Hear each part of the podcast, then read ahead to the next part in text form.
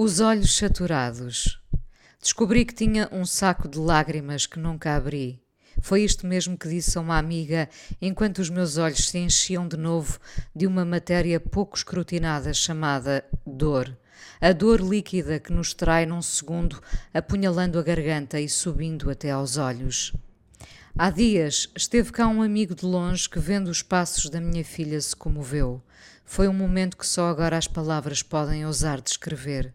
Ele viu-a, fez-lhe perguntas e depois, quando ela se voltou a enfiar no quarto, já tinha os olhos a transbordar. Chorava por ver a vitória que ele nunca pudera gritar com aquela idade. Chorava de orgulho e da dor que nunca se chega a ultrapassar. Eu acho que mentimos se dissermos que vencemos a dor.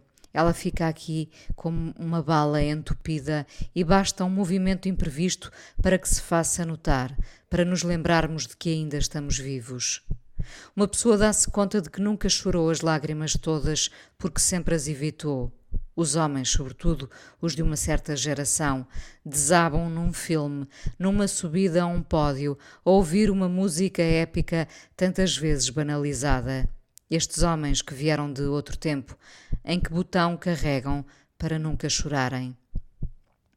Espero para estar sozinha para poder chorar disse-me uma amiga, e eu juntei-me a esse coro mudo, como se nos representássemos na Associação das Lágrimas, para dizer: Eu, Inês, 50 anos, espero que as luzes se apaguem para chorar. O que nos comove não tem forma, só saída. Sabes que, se te permitires e não lutares contra isso, as lágrimas vão escapar pela nesga dos olhos e é inesgotável. Há um ponto em que as lágrimas quase febris te queimam os olhos saturados. E continuas e pensas: há quanto tempo eu não chorava? E há nisso uma real interrogação, como se chorar ou rir nos medisse a capacidade de estarmos vivos. Uma coisa ou outra, uma coisa e outra, fazem-nos sentir vivos. Preferimos rir, mas as lágrimas têm de ser escoadas. Nunca quis ter os olhos que não fossem os meus. Já quis, seguramente, ter outras pernas, outros braços, outros pés, mas os olhos, estes que são tão permeáveis à dor, não os trocava por nada. Nem quando os sinto sujos e gastos de ver tanta coisa que me agride. Às vezes é como se não houvesse ninguém no mundo com um pedaço de humanidade a quem escrever. O mesmo sentimento que nos atirava para um diário para dizer eu hoje estou triste.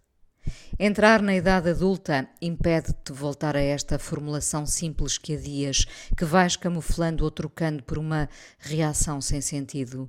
Dizeres que está triste entregaria a tua vulnerabilidade ao mundo. E de facto, não importa a idade que tens agora, mas às vezes ninguém está interessado na tua sensibilidade.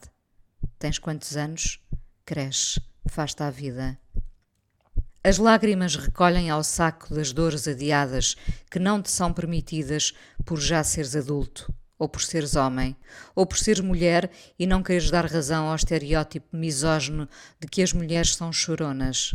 Graças a Deus que não me comovo só num filme ou com uma medalha de ouro. Comovo-me à mesa, em cima do arroz e da toalha pingada, com refeições que também foram alegria comovo-me com dores e momentos que não cabem em mim e sobram. Somos humanos quando podíamos ser uma barragem cheia, sempre à beira de transbordar. Não me bastavam as dores que já cá estavam, e o vírus que nos anda a derrubar há mais de dois anos trouxe-me uma carga insuportável de lágrimas do tal saco que estava por abrir. Agora chorem para aí, disse eu aos meus olhos, como se lhes desse ordem para não se guardarem só para a noite. Também seria bom que comovermos a torto e a direito deixasse de ser notícia, que o presidente chorasse sem medo sobre o púlpito, o bombeiro sobre as chamas, a florista sobre a beleza das rosas, o cozinheiro salgasse o prato sem querer. As lágrimas não nos enchem os olhos em vão.